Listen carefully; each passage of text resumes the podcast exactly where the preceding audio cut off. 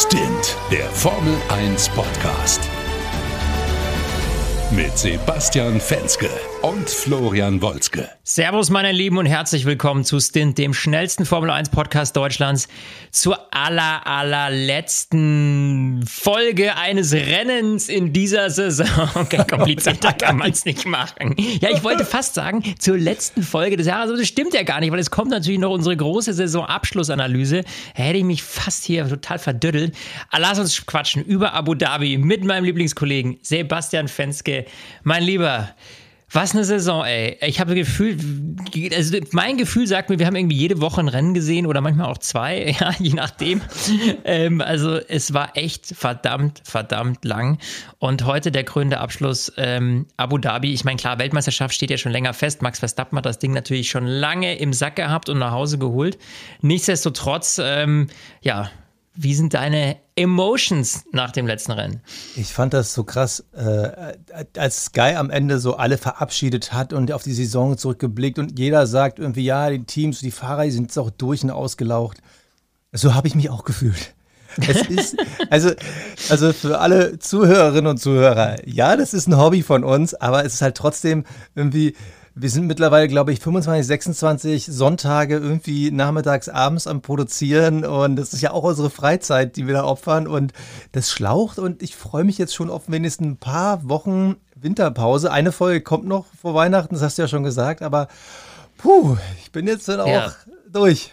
Geht mir, geht mir ähnlich. Irgendwie, also, ähm, wie du schon gesagt hast, es ist natürlich Hobby und, und Spaß und Jux und Tollerei, aber man versucht natürlich irgendwie auch Content zu liefern, der Inhalt hat. Und äh, wir wollen natürlich nicht einfach nur irgendwie voll dumm um die Ecke reden, sondern äh, tatsächlich auch ein bisschen was Fundiertes mit einfließen lassen, auch wenn man uns das manchmal nicht anmerkt. Ähm, ja, äh, fundiert äh, und würde ich sagen, lass uns mal ganz fundiert übers Rennen quatschen.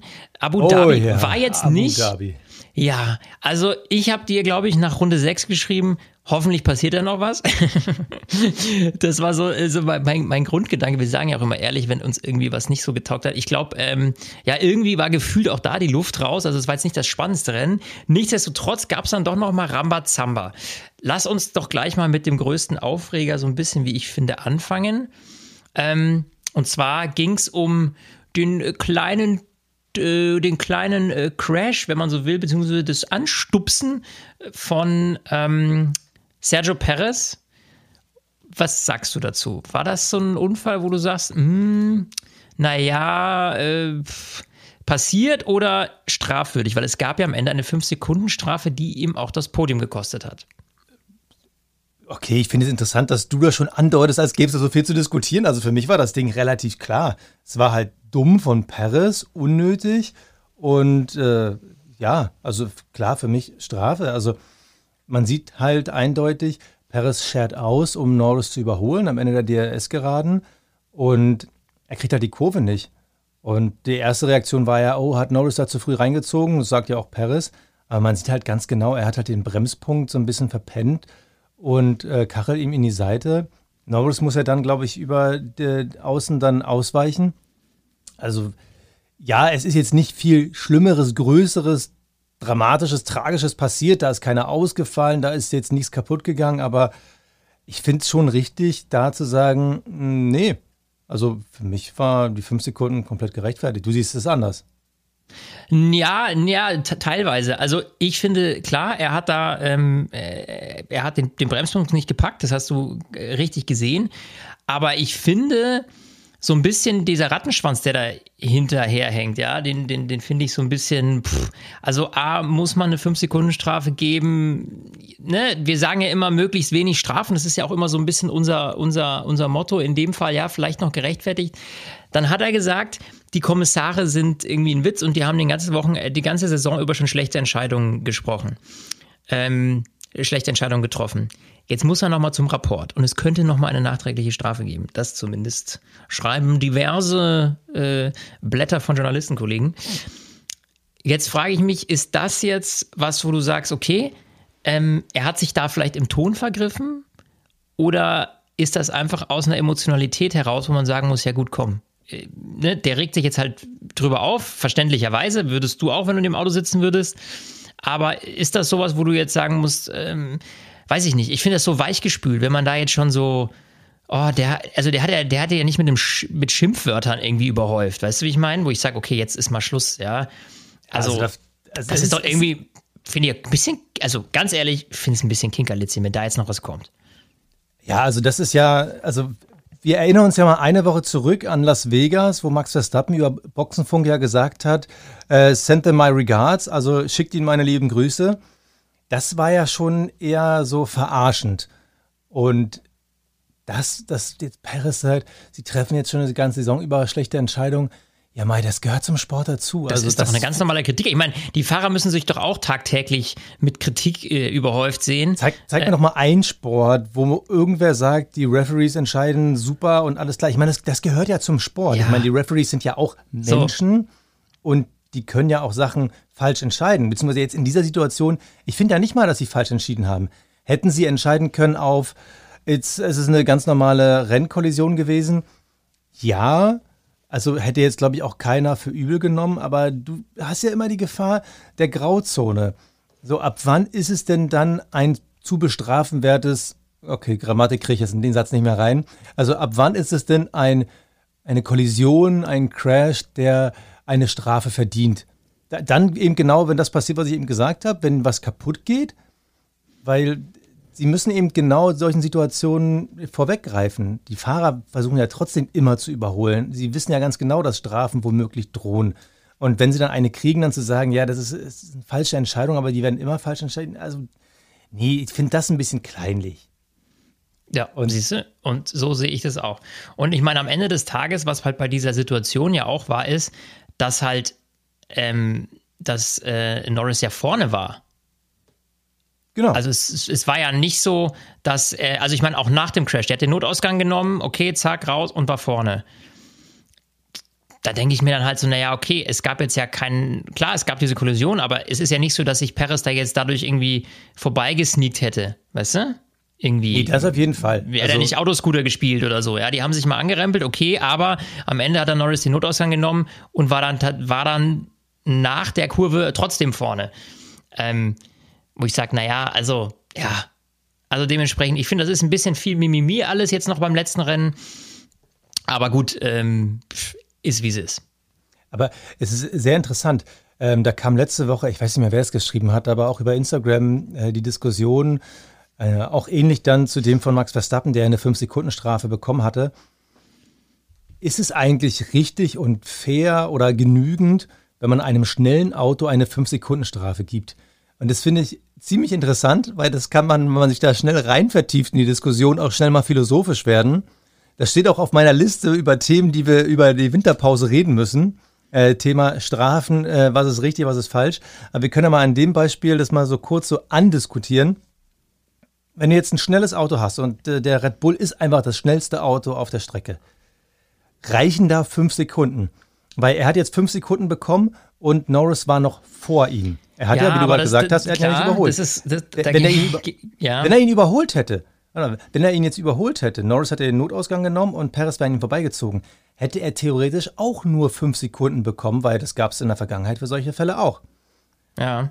Ähm, wie ist da die richtige Bestrafung? Weil wir haben ja dann gesehen, Perez ist ja dann ziemlich gut nach vorne gewandert. Leclerc reden wir gleich nochmal drüber.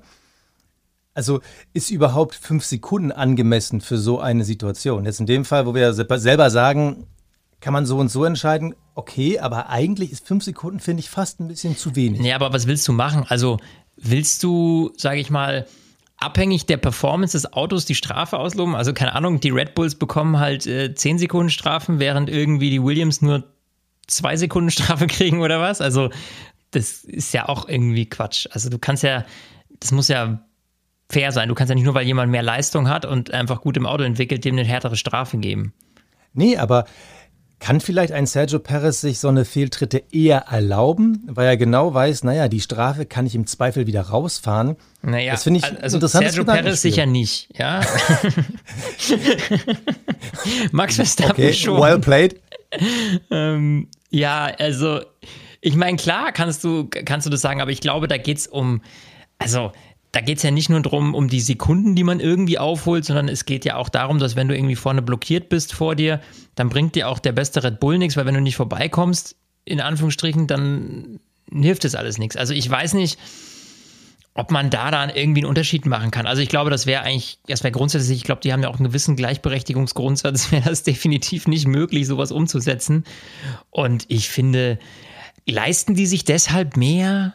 Also ich meine, klar, Max Verstappen mit seinem, ja, Santa Marie Guards, gut, das ging gehörig nach hinten los erstmal. Zumindest sah es erstmal so aus. Ähm, und da muss man halt sagen, ich meine, sonst müsstest du eine komplett andere Strafe machen, die nichts, die, die durch Performance nicht wettzumachen ist. Genau, das meine ich und, ja. Sie müsste aber was, höher was, was soll das sein? Was soll das sein? Naja, vielleicht zehn Sekunden. Zehn Sekunden rausfahren ist schon heftig. Also fünf Sekunden, meist sind ja dann über 100 Naja, aber dann müsstest du ja den anderen für die gleichen Vergehen auch zehn Sekunden geben. Genau.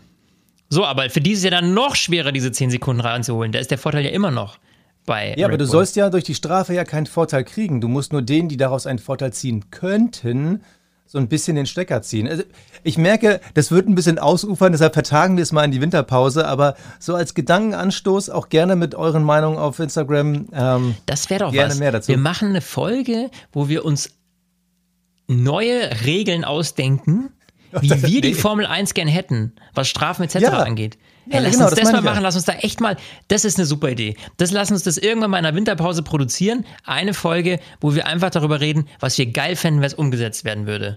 So mal richtig ja. ins Blaue geschossen. So, ich höre da schon wieder äh, Reverse Grid, also umgedrehte Stra äh, Startreihenfolge ah, Trapsen. Wir, wir, wir lass uns schon mal, so, hebst aber, auf. so, also ge gehen wir mal weiter in Paris seiner 5-Sekunden-Strafen Aufholjagd. Ähm, vor ihm war ja dann ne, zu dem Zeitpunkt dann noch George Russell, glaube ich. War er da noch vor ihm? Ich glaube ja. Und äh, an dem ist er auch vorbeigekommen. Dann kam die 5-Sekunden-Strafe. Und es ging mhm. ja immer noch für Ferrari und Mercedes darum, wer holt sich Platz 2 in der Konstrukteursweltmeisterschaft.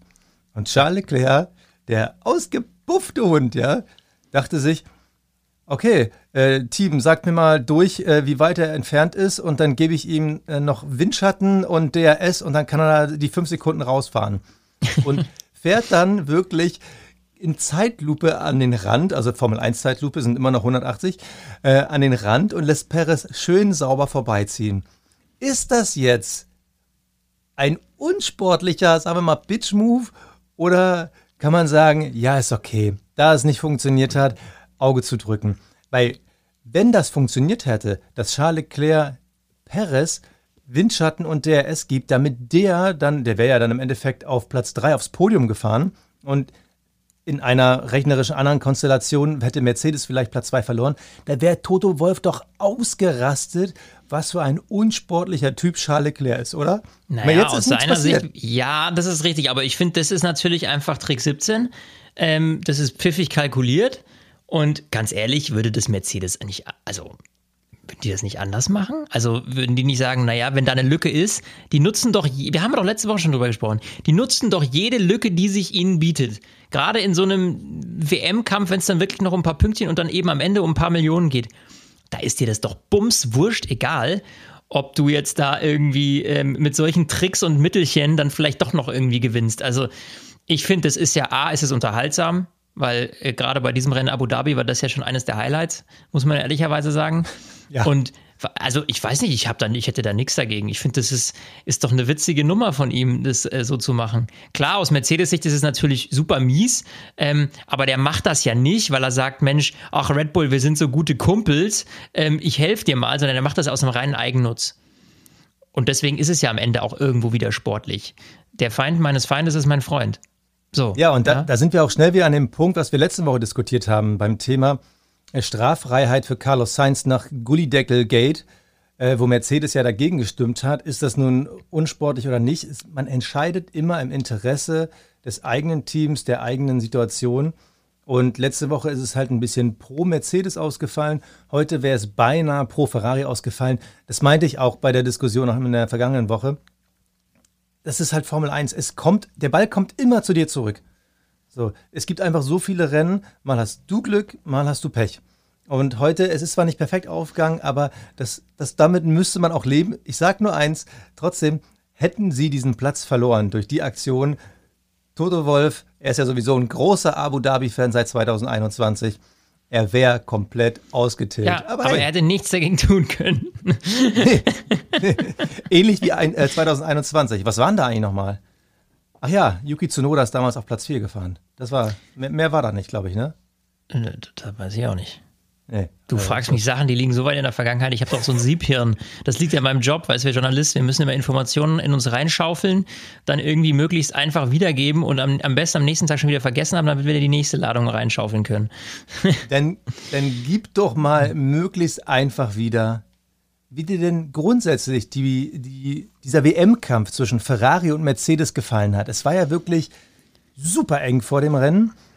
Und während des Rennens, es ging ja so hin und her, war, war das nicht auch ein guter Fight? Also fernab ja. von dem reinen Rennergebnis, ich fand es super spannend. Absolut, weil das ist ja auch das, was uns bis zur letzten Minute irgendwie noch ähm, am Ball ge gelassen hat. Ich meine, wir dürfen nicht vergessen, Max Verstappen ist wie lange schon, wie viele Rennen schon Weltmeister? Ich glaube, ähm, am zweiten war er schon, ja. So, da, da ist dann halt irgendwann schon ja, da ist natürlich die Spannung, was den Titelkampf, also den Hauptkampf ähm, unter den Fahrern äh, ausmacht, der ist dann eigentlich schon gelaufen. Aber dann äh, guckt man natürlich, okay, was ist denn noch offen? Ja, wo wird's noch eng? Und wenn dann so zwei Teams, so zwei ja, Teams, auch emotionale Teams, ja, ich meine, Toto Wolf, der, wenn der seine Ausbrüche mal hat, ähm, der ist ja immer relativ lange still und dann kracht's mal richtig ist natürlich auch trotzdem sehr, sehr spannend. Und äh, dann ist es natürlich schön, wenn sowas noch, noch da ist. Jetzt stell dir mal vor, alles wäre irgendwie schon in der Hälfte der Saison so entschieden gewesen wie der, wie der WM-Kampf. Ja, dann wäre die zweite Saisonhälfte ja todeslangweilig gewesen. Und wenn man sich darauf so ein bisschen ähm, fokussiert und darauf ein bisschen blickt, ich glaube, dann hat man es einfach sehr, sehr spannend. Und das ist auch was, ähm, ja, wo man irgendwie, also ich will jetzt auch nicht lange ausführen, aber wo man irgendwie als Fan so ein bisschen reinwächst, finde ich. Weil früher habe ich irgendwie nur geguckt, okay, wer ist ganz vorne, wer wird Weltmeister, Thema für mich erledigt. Und mittlerweile, jetzt wo wir eh so tief in dieser ganzen Materie drinstecken, da passiert so viel Spannendes hinten dran, ähm, dass ich äh, ja gar nicht mehr so bin, ja, okay, lass Max Verstappen Weltmeister sein, ist mir eigentlich Bums. Jetzt gucken wir mal, was da noch passiert. Und deswegen finde ich das eigentlich ganz gut. Jetzt hast du so einen riesen wissenschaftlichen Exkurs draus gemacht. Ich dachte, du kommst jetzt ein bisschen emotional mit, ja, was für ein Pech hat Carlos Sainz eigentlich schon wieder und es kostet am Ende wieder die Strecke Ferrari den zweiten Platz in der Konstrukteursmeisterschaft. Ich dachte, du kommst jetzt hier ein bisschen mit, ein bisschen was. Ja, das ist doch dein, du bist doch der Zahlen- und Numbers-Man.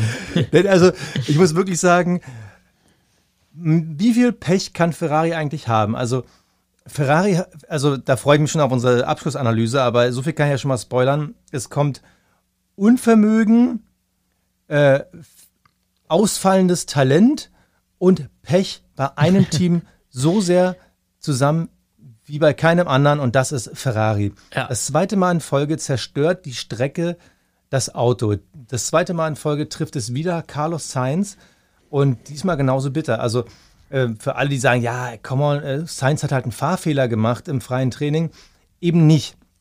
Es ist auch vergleichbar mit dem Crash, den Lando Norris in Las Vegas hatte.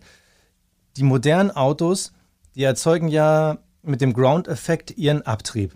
So, die Autos werden halt auf den Boden gesaugt durch äh, die Luft, die darunter beschleunigt wird. Und wenn das Auto dann aufgrund von äußerer Kräfte aufsetzt oder hochbounced, ich meine jetzt nicht den alten Mercedes, der bounced, sondern wirklich so durch Bodenwellen. Ähnlich wie in Las Vegas bei Norris hat es diesmal im Carlos Sainz getroffen. Eine Bodenwelle und wenn die dich unglücklich trifft, reißt unter dem Auto die Luftströmung ab, du verlierst die Kontrolle, zack in die Wand. Und das gleiche trifft halt wieder Carlos Sainz. Eine Bodenwelle zerstört sein Auto, die kompletten äh, Trainingsmöglichkeiten, sein Qualifying war dadurch katastrophal. Er fährt von hinten los und am Ende hat er den Ferrari abgestellt. Ich weiß gar nicht den genauen Beweggrund. Er musste ja nochmal zwei Runden vor Schluss in die Box, weil er noch nicht alle mhm. Reifen drauf hatte. Aber im Endeffekt hat letzte Woche der Gullideckel und bei diesem Rennen äh, eine Bodenwelle Ferrari den zweiten Platz gekostet, weil also es sind drei Punkte Unterschied, ja. Also diese drei nix. Punkte, die hätte Carlos Sainz locker geholt. Ja. Und das fand ich ein bisschen tragisch, dass er jetzt nämlich auch zum Ende der Saison diese tragische Figur wird, weil er hat fast äh, drei Viertel der Saison vor Charles Leclerc geführt in der internen Teamwertung. Er ist jetzt am Ende Platz 7 geworden mit 200 Punkten. Charles Leclerc hat sechs Punkte mehr und heute 18 geholt. Und das tut mir halt so leid, weil wenn du jetzt irgendwann in die Geschichtsbücher guckst, dann wirst du sagen, ja, Carlos Sainz siebter, so dolle war nicht. Da ist ja sogar ein McLaren vor ihm, da ist ja sogar ein Aston Martin vor ihm. Also ganz ehrlich, äh, läppsch. Aber es waren halt wirklich diese zwei Rennen, die es ihm versaut haben, weil diese sechs Punkte mehr und er wäre nicht Platz sieben, sondern Platz vier der WM gewesen. Mhm. Hinter die beiden Red Bulls, Lewis Hamilton, dann schon der erste Ferrari. Und das tut mir so ein bisschen leid, weil es Ja. war wirklich das zweite Mal in Folge so unverschuldet. Ich, ich fühle es auch, bitter. ja. Ich fühle es auch, ich fühle es auch. Aber ich habe so mittlerweile so eine so ein Ferrari. Aber pff, ich denke mir, also wenn was schief geht, wirklich, das ist wie so ein, es ist wie verhext bei denen einfach. Also es, Ja. ist, es ist wirklich Ferrari, entweder, entweder die Autos funktionieren, aber die Strategie funktioniert nicht. Oder die Strategie funktioniert vielleicht, aber irgendwie dann passiert sowas. Ja, oder irgendein Fahrer hat mal wieder einen Aussetzer. Also es, ist, es, es kommt bei denen nie, dass alles irgendwie mal funktioniert, dass das Paket einfach mal stimmt. Ähm, Habe ich so das Gefühl. Und das ist echt, äh, echt ein Trauerspiel. Also, äh, ja. Ferrari, Ferrari, Ferrari. Ja. Ja. Bitte 1000. Und äh, ja, deshalb Carlos Sainz am Ende nicht mehr in der Wertung drin. Und damit Ferrari am Ende nur Platz 3. Aber ey, ich fand's, ich fand's super spannend. Und äh, das führt uns quasi zum nächsten großen Thema. Thema super spannend. Und zwar ging es ja nicht nur bei Ferrari und Mercedes um die Konstrukteurswertung, sondern es ging auch hinten beim Team Alpha Tauri gegen Williams um wichtige Punkte und damit Platzierung und damit Geld. Also bei Sky wurde ja immer gesagt, das sind irgendwie sieben Millionen Unterschied. Die offiziellen Zahlen oder die genauen Zahlen weiß man ja nie, beziehungsweise sie werden auch erst im Nachhinein ausgerechnet, wenn man am Ende so das Geldsäckel aufmacht. Aber Alpha Tauri vor dem Rennen sieben Punkte hinter Williams. Und dann hast du einen Yuki Tsunoda, der von äh, Platz sieben startet. Und ja, es wäre ein schönes Abschiedsgeschenk gewesen für Franz Toast, dem Teamchef, der sein letztes Rennen gegeben hat. Äh, übrigens, äh, Entschuldigung, Start, äh, Startplatz 6. Ähm, aber man hat sich verzockt. Und wie bitter man sich verzockt hat. Und das hat mich so richtig geärgert. Also, ja, weil das wäre auch wieder sowas gewesen. Ich meine, da hätte schon, ich meine, die hätten schon wirklich, das nicht vergessen, ähm, so ein paar Pünktchen, das ist vorne nix, aber hinten ist das verdammt hart. Ja, weil natürlich die Punkte ja, äh, keine Ahnung, du kriegst auf Platz, was kriegt Yuki jetzt auf Platz 8, kriegt er vier Punkte. Genau. So, ne? Und danach hast du noch Platz 9 mit zwei Punkten und Platz 10 mit einem Punkt. Also da wird es dann schon schwer. Also du musst dann schon beide Fahrer irgendwie in die Punkte kriegen, damit das dann reicht. Ne? Ne, das Ding ist, man hat sich einfach verkalkuliert. Man ist mit ihm auf die Einstop-Strategie gegangen. Und Franz Toast hat auch nach dem Rennen so noch gesagt, so, ey, und ich habe auf die eingeredet, was macht ihr denn? Seht ihr das denn nicht? Ihr müsst ihn äh, kommen, ihr, ihr müsst ihn holen. Und das ist ja eine Besonderheit, was mich ehrlich gesagt ein bisschen enttäuscht bei Alpha Tauri. Die Saison hat ja gezeigt, dass die Performance-Vorteile von einem neuen Satz Reifen eigentlich eher dazu neigen, dass sich ein Zwei-Stop-Rennen als die schnellere Variante herausstellt, als ein Ein-Stop-Rennen. Das haben wir Und auch dieses Jahr eigentlich wenig gesehen, dass Genau. Teams wirklich den, den, den Reifen ausgelutscht haben, irgendwie bis zum geht nicht mehr, sondern da hat man im Zweifel lieber eher früher gewechselt und dann nochmal richtig Gas gegeben. Genau, und das hätte man bei Yuki auch machen müssen, weil am Ende, ähm, ich gucke nochmal, zwölf Sekunden haben ihm gefehlt auf Oscar Piastri auf Platz 6. Zwölf Sekunden, das war genau die Zeit, die er verloren hatte. Das wären vier Punkte mehr. Und das hätte im WM-Klassement eben genau gereicht, um eben Williams zu überholen. Äh, was ganz gut ist, weil in meiner Sommer-Prediction habe ich, glaube ich, gesagt, dass Williams das beste Team da hinten sein wird. Aber äh, nichtsdestotrotz, mir tat es halt leid, weil der Fehler, der war irgendwie so offensichtlich. Und Yuki, das war sein zweitbestes Rennen seit 2021, äh, ist mega gefahren. Und äh, ich fand es ein bisschen enttäuschend für ihn, für das Team, für Franz Toast. Und äh, ich, ja, ich finde es Ja, immer noch aber so ein im, im Nachhinein weird, ist man immer schlauer. ist. Wie es denn Ja, aber Ja. man hat es doch gesehen. Nee, also ärgerlich.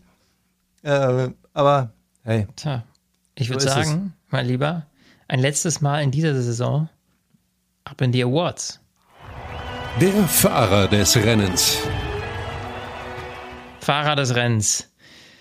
Puh, ja, Ja. Ähm, da bin ich jetzt Doch. mal gespannt, was du hast. Also, ähm, ich habe ihn ja gerade schon angedeutet. Für mich war Fahrer des, Jahre, Fahrer des Rennens Yuki Tsunoda, der von seinem Team benachteiligt wurde, aber wirklich einen Husarenritt in einem Alpha Tauri hingelegt hat. Die Alpha Tauri ist in der zweiten Saisonhälfte sowieso auf so einer leicht aufsteigenden Tendenz. Und es hätte mehr sein können. Ich bin so der festen Meinung, heute mehr sein müssen. Yuki hat trotzdem das Beste gegeben. Ähm, Nick de Vries wird sich auch fragen, so, was hätte ich in dem Auto gekonnt, aber ist egal. Schade, aber er hat trotzdem ordentlich gerockt und deshalb für mich Fahrer des Rennens, glaube ich, das erste Mal in dieser Saison, ich glaube sogar das allererste Mal überhaupt. Yuki Ja. Tsunoda. Verrückt, ne? Den hatten wir schon öfter als Cockpit Klaus, aber so noch nicht. Ähm, ja, und ich nehme tatsächlich Charles Leclerc ähm, für, für seine. Für seine, ja, für sein Mitdenken in dem Fall, weil da musst du schon dreimal ums Eck denken, dass du das so hinkriegst, weil du musst ja auch wissen, wer ist gerade irgendwie wo. Ne? Das ist ja aus dem Auto auch nicht so einfach. Das hat schon so ein bisschen Max Verstappen äh, Momente, der ja auch immer irgendwie wissen will, wer ist wo, mit welchen Abständen und dann strategisch überlegt, wie er das jetzt managen kann. Und ich fand den Move eigentlich ganz, ganz pfiffig. Es ist ja am Ende nicht aufgegangen, aber ähm, die Idee fand ich cool, deswegen für mich war das Renns Charles Leclerc. Der Cockpit Klaus. Cockpit Klaus, ja, pff, eigentlich Also bleibt da fast nur Perez, oder?